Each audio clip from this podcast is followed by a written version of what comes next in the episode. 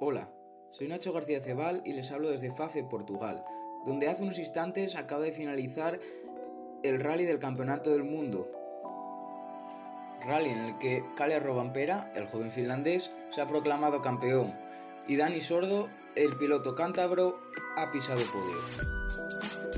El Rally Portugal se ha disputado el pasado fin de semana. Este es el primero de la temporada que se disputa íntegramente sobre tierra, dándonos la ocasión de poder ver a los nuevos Rally 1 correr sobre tierra. Además de los pilotos habituales que componen el elenco del Mundial de Rallys, también se incluyeron Sebastián Loeb y Sebastián Oyer, los dos campeones del mundo franceses, aunque no tuvieron mucha suerte en esta ocasión. Eso sí, hicieron las delicias de todos los fans que se acercaron a los tramos.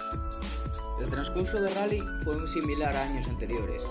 Los pilotos encontraron un terreno duro que puso a prueba la mecánica de los coches. Sumado así a los fallos humanos, provocó varios abandonos. Además, en este rally también se pudieron ver las copas monomarca, como es el caso de la Toyota Gazoo Racing Ibérica y la Peugeot Rally Cup Ibérica. Gracias a estas copas y a la localización del rally, pudimos ver también a muchos pilotos españoles correr. También se dio el 50 aniversario del Mundial de Rallys. Conmemorándolo, muchos coches que fueron leyenda en este campeonato con sus pilotos salieron a dar espectáculo por algunos de los tramos del rally, permitiéndose a los forofos del motor ver algunas piezas de museo correr por los tramos.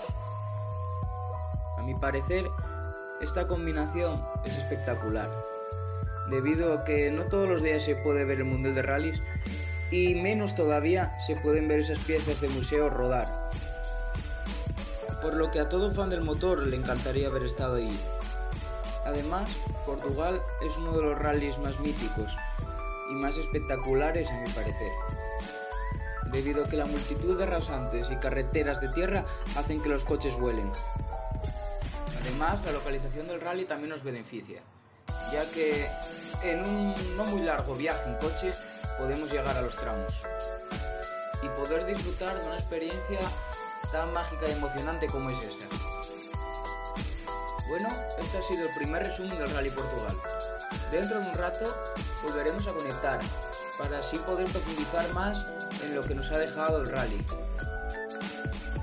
Yo me despido diciendo antes que deben de dar una oportunidad a este deporte, que seguro que no les va a defraudar. Hasta la próxima.